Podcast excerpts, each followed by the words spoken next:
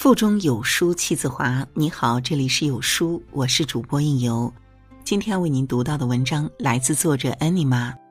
看了黄磊的女儿，才知道父母规划的孩子到底有多厉害。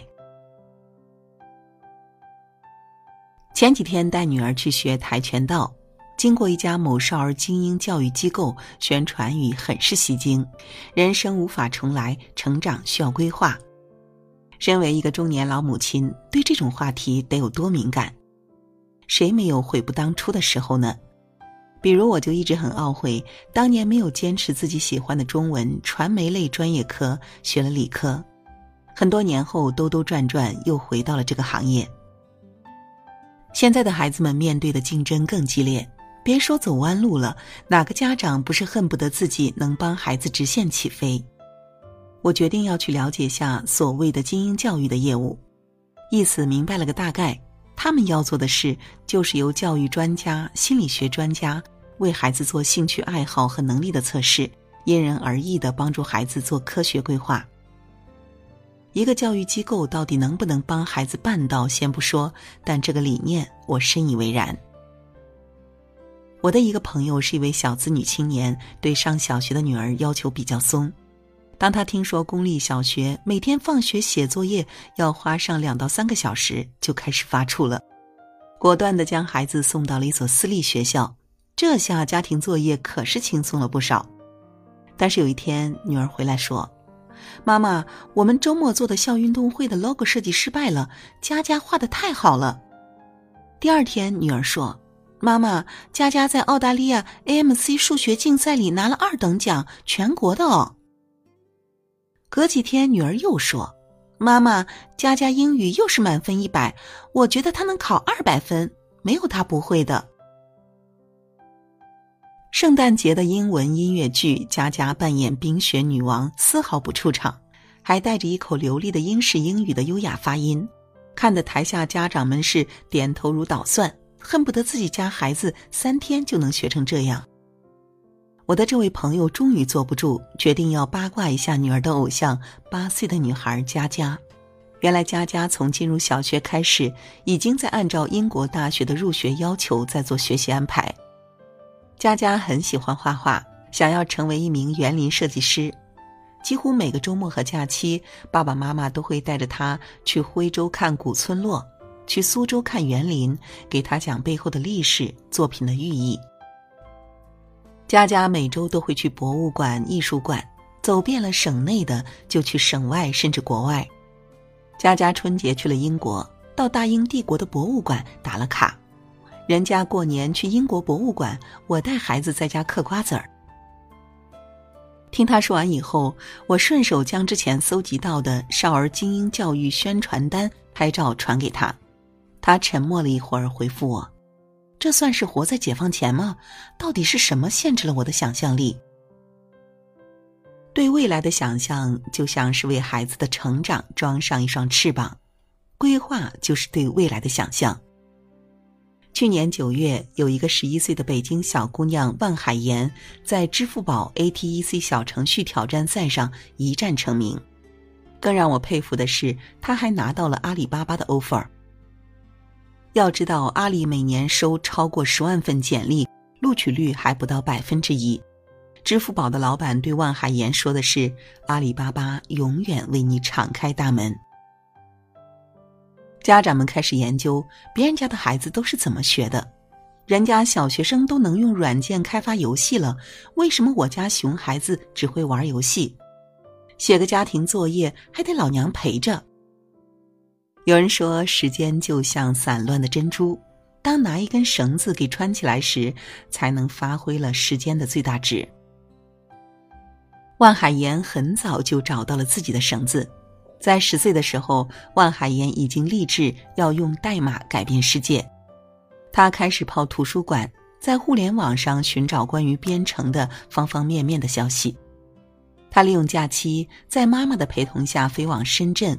跟随编程猫创始人学习 JS，汪海岩说：“为了准备比赛，我还找支付宝小程序产品小哥哥请教问题。”曾有个学校做了项调查，结果是百分之八十五的优秀生都有美好的人生理想，而那些后进生大多没有人生目标。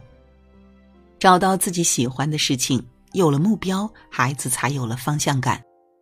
黄磊的女儿多多受父母的影响，从小就有一个舞台梦。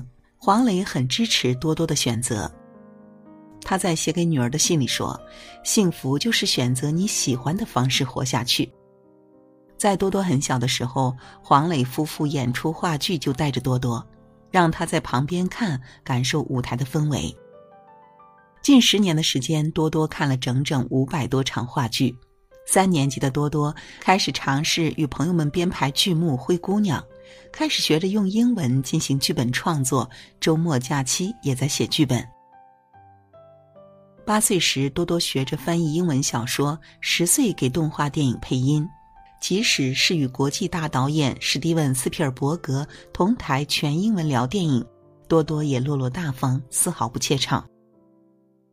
十年后，多多第一次登台表演自己的话剧，表现得非常稳定，像个成熟的演员。同台的何炅露出了后生可畏的眼神，黄磊在台下感动自己有女初长成，哭肿了眼睛。台上只有几分钟。但台下的多多已经为此准备了很多年，每一次跟随父母去看的演出，与同学排过的戏剧、写过的剧本，都铺就了他走上舞台的路。无一例外，每个有梦想并能按部就班朝着梦想的方向走的孩子，都显得很自信从容。因为有计划，孩子有发自内心的力量感，每实现一个小目标，上了一层小阶梯。都会增加了孩子的成就感。电影《蝙蝠侠》里有这样一句台词：“当事情按计划进行时，没有人会惊慌，即使这个目标是可怕的、是遥远的。”对于孩子的成长规划，教育领域里已有一些比较成熟的研究。美国的国家职业发展指导方针就曾提倡，国民规划职业生涯教育要从六岁开始。一名中国学者在美国康迪尼格州的一所小学对五年级的学生做问卷调查时发现，孩子们竟然对自己的未来选择非常清晰。其中一名孩子说，他以后要去日本开发游戏，然后研究机器人儿；另一名小学生说自己未来要去麻省理工学院学工程，因为自己喜欢而且有天赋。哈佛大学曾做过的一个著名的研究目标规划对人生影响的跟踪调查，调查对象是一群出身、智力、学历都差不多的年轻人。调查结果发现，百分之二十七的人没有理想，生活没有目标；百分之六十的人有些想法，但目标比较模糊；百分之十的人有目标，并且制定了短期的规划。百分之三的人有明确的理想，并制定了清晰的长期规划。二十五年以后，他们的生活状况非常有意思。